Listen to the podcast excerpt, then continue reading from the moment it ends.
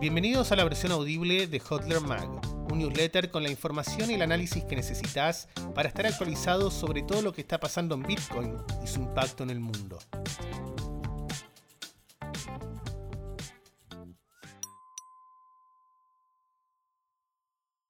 Hodler Mag 11. Big Tech y Big State se definen frente a Bitcoin. Si quieres paz, prepárate para la guerra, dice un viejo adagio latino. Un desafío abierto al monopolio monetario estatal será resistido, y por eso Bitcoin es una máquina diseñada para enfrentar a los enemigos más poderosos. Ya hemos visto ataques de actores estatales contra Bitcoin y la red siguió funcionando sin inconvenientes. Sin embargo, este diseño adversarial contemplando distintos vectores de ataque no implica que Bitcoin será atacado unilateralmente. Países y empresas actúan de forma diferente e incluso dentro de un mismo país existen diferencias entre reguladores. Algunos intentarán en vano impedir el funcionamiento de la red, mientras que otros se apalancarán en ella para preservar sus derechos y aprovechar las ventajas que otorga. En la edición de Hodler Mac de hoy repasamos tres casos recientes, dos entre las Big Tech con el lanzamiento de nuevos productos y otro país más que insinúa que Bitcoin y la minería es un activo para su país y no debería ser prohibido. Tim Hodler. Big Tech y Bitcoin.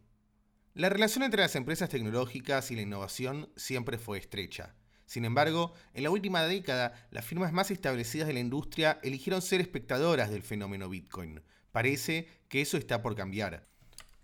Muchas empresas parecen darse cuenta que el negocio tiene que tender a la financiarización de sus productos. Un claro ejemplo de esto es Mercado Libre, que invierte con fuerza en mejorar Mercado Pago y en adquirir otras empresas relacionadas a Bitcoin como mercadobitcoin.com, que es la plataforma con más volumen de operaciones de compraventa de criptomonedas en toda América Latina. Hablamos de jugadores de mayor calibre, Google e Intel. Cuanto más relevante es la empresa, menores son los riesgos que están dispuestos a asumir, y nadie quiere ser el primero, pero tampoco quieren ser los últimos. Google anunció en 2021 el ingreso de Arnold Goldberg, ex PayPal, a la compañía para dirigir el sector de pagos. Si bien dicen no querer ser un banco, lanzarán tarjetas con las cuales los clientes podrán pagar sus consumos con Bitcoin gracias a una asociación con Coinbase. En nuestra región ya hemos visto productos de este estilo, tanto de Visa como de Mastercard, donde un exchange del país permite la conversión de tus SATs a fiat para que puedas pagar de manera indirecta con Bitcoin a cualquier comerciante. ¿A quiénes van dirigidas estas tarjetas? En el caso que gastar tus SATs sea su única función, el público objetivo serán aquellos que ven a Bitcoin como un activo especulativo donde compran hoy para vender mañana a un mayor precio no obstante, algunas de ellas, ya disponibles incluso en Argentina, permiten pagar con fiat y obtener cashback en Bitcoin. Este producto parece similar, pero la base de usuarios a la que puede apuntar aquí es mucho mayor.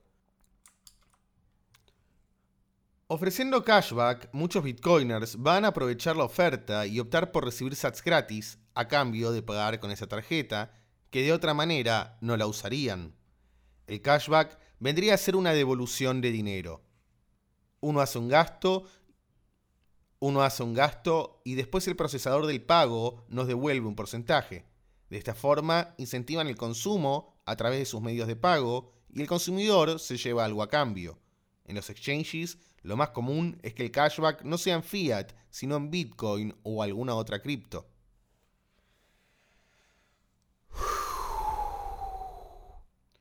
Esto implica una especie de guerra de incentivos donde los procesadores de pagos compiten en el libre mercado por ofrecerles las mejores condiciones a sus clientes y así ganar participación en el mercado.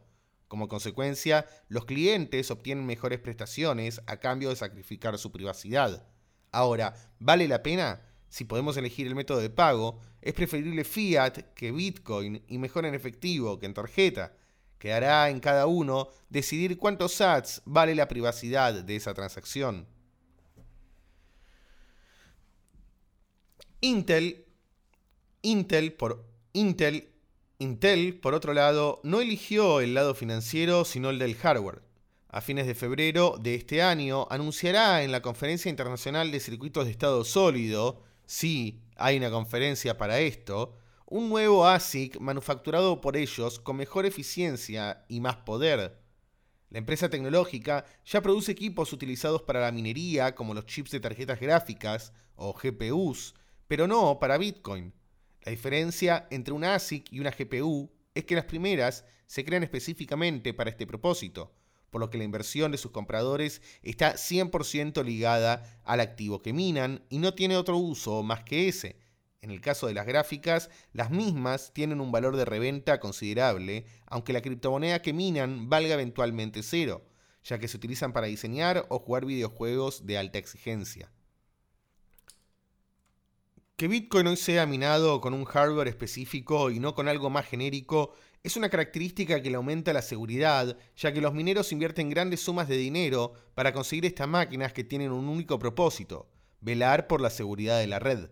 Si ellos quisieran actuar de mala fe y atacaran la misma, el valor de reventa de estos equipos sería virtualmente cero. Ya hace tiempo que venimos contándote de esta tendencia en la minería, equipos cada vez más poderosos y más eficientes. Veremos cómo serán las características del equipo de Intel en la presentación titulada Bonanza Mine, un ASIC de minería de Bitcoin de ultra bajo voltaje y eficiencia energética. Viniendo de un gigante de este estilo, esperamos algo grande. Esta es una muy buena señal, una de las 60 empresas más grandes del mundo está creando un producto específico para asegurar la red Bitcoin, lo cual incluye una gran inversión que comprende desde equipos de diseño e investigación, líneas de producción nuevas, marketing y todo lo que está asociado a lanzar una nueva unidad de negocios. La decisión más inteligente está en aprovechar el crecimiento y fortaleza de esta red para apalancar tu marca. No es casualidad que nosotros hayamos elegido lo mismo con este newsletter. Emoji de guinear el ojo. Reguladores versus Bitcoin. El circo de siempre. Políticos boomers fallando en entender lo básico de Bitcoin para regularlo y llevarse alguna tajada, o para aplicar políticas que los beneficien más allá de la red. En esta ocasión hubo una audiencia la semana pasada en el Congreso americano titulada Limpiando las criptomonedas, los impactos energéticos de las blockchains, donde Brian Brooks, CEO de Bitferry, entre otros especialistas, educaron a los reguladores sobre el funcionamiento de la prueba de trabajo, proof of work en inglés, y la dinámica con la oferta y demanda de energía en la red de tendido eléctrico. En el recinto se escucharon varios argumentos que hemos respondido repetidas veces en este newsletter, pero que sin embargo las personas que quieren regular la industria siguen sin entender. Vayamos con un resumen por si nos está leyendo algún representante del pueblo que necesita informarse sobre el mundo de las moneditas de mentira. A. Bitcoin gasta tanta energía como Argentina. Es un despropósito. Si no te parece útil, no gastes energía en ello.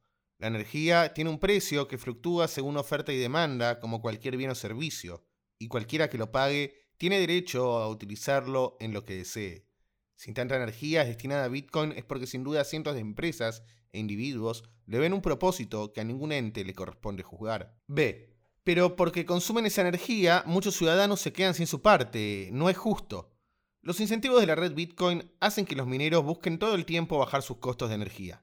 Esto lleva a que la energía más atractiva para ellos sea aquella que hoy tiene un valor de mercado o uno muy bajo.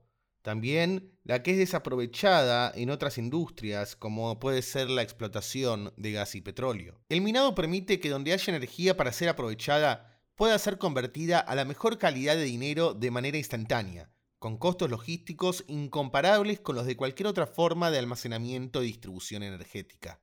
C. Si buscan la fuente de energía más barata, seguro buscan energía fósil, que es la que queremos disminuir por el calentamiento global. La mezcla energética utilizada para minar Bitcoin tiene más ponderación en renovables que el resto de la red. Es decir, se usa un porcentaje más grande de energía verde para minar Bitcoin que para el consumo del resto de las cosas. Además, esto implica que se invierta más en este tipo de tecnologías y que se lleguen a obtener economías de escala que abaratan el costo unitario e incentivan a invertir en investigación y desarrollo. D. Bitcoin gasta toda esa energía para solo procesar 7 transacciones por segundo, por lo que cada transacción gasta una enorme cantidad de energía. No, no funciona así. La energía se gasta para mantener segura la red en su totalidad y generar los incentivos para que los mineros actúen con honestidad. No importa la cantidad de transacciones del momento. De hecho, en la actualidad se pueden hacer cientos de miles de transacciones por segundo usando la red Lightning, segunda capa de Bitcoin, sin que implique un mayor gasto energético. Hay una infografía que compara el uso de energía por parte de la minería de Bitcoin con la generación y uso de electricidad en Estados Unidos producido por Bitcoin Mining Council. En el gráfico se puede ver que el total de la energía usada para generar y distribuir electricidad en Estados Unidos es de 10.463 terawatt hora que 6.800 terawatt hora son desperdiciados o perdidos, que las operaciones de minería de Bitcoin consumen 188 terawatt hora y por lo tanto el 65% de toda la energía usada para generar y distribuir electricidad en Estados Unidos es perdida o desperdiciada, y la minería global de Bitcoin apenas consume 2,8% de la energía desperdiciada por el sistema eléctrico de Estados Unidos. El calor que generan los ASIC en funcionamiento también está siendo reutilizado por algunas empresas para optimizar aún más el uso energético, como hervir agua, hacer sal o hasta destilar whisky. Ahora bien, ¿les conviene prohibir Bitcoin? En Rusia se lo están cuestionando. Necesitamos regular, no prohibir. La regulación es suficiente para proteger a nuestros ciudadanos, dice el ministro de Finanzas del país. Estas declaraciones fueron hechas días después de que el Banco Central ruso sugirió prohibir la minería de Bitcoin por cuestiones vinculadas a la estabilidad financiera, bienestar de los ciudadanos y su soberanía monetaria. Más allá de las potenciales pérdidas económicas que pueda tener aislarse de la red de coordinación social más importante desde la creación de Internet, que por cierto no parecen ser pocas, tiene otro riesgo mayor, demostrar su incapacidad de prohibirlo. En un escenario donde Bitcoin es el enemigo público, se tienen que tomar las medidas para que la ley se cumpla. ¿Cómo se prohíbe una red intangible de ser utilizada en el territorio? Una computadora doméstica puede correr un nodo y recibir y enviar pagos desde cualquier parte del mundo. Lo mismo puede ocurrir con minería doméstica utilizando energía renovable por fuera de la red.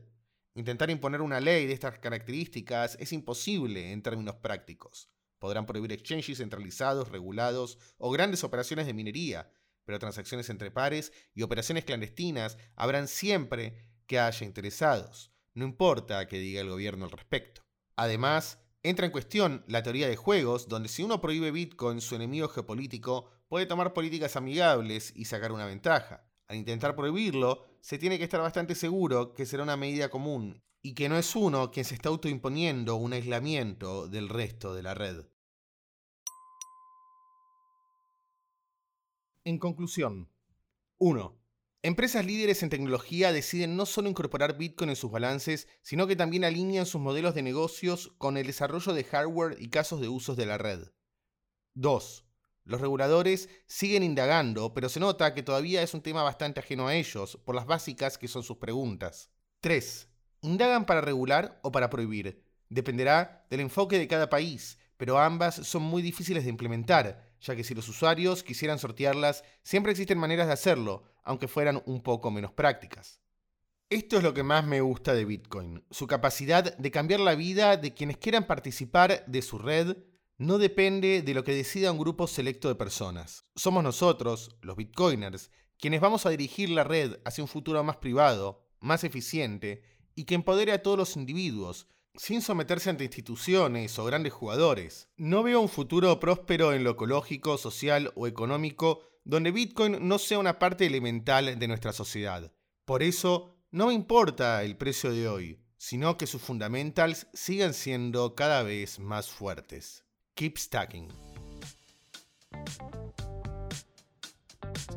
Gracias por haber escuchado la versión audible de Hodler Mag. Esta edición fue redactada por Hodler Tom. Mi nombre es Adam Dub y esperamos haber estado a la altura de tus expectativas. Te invitamos a seguirnos en hodlermag.com, porque jodear informado es más fácil.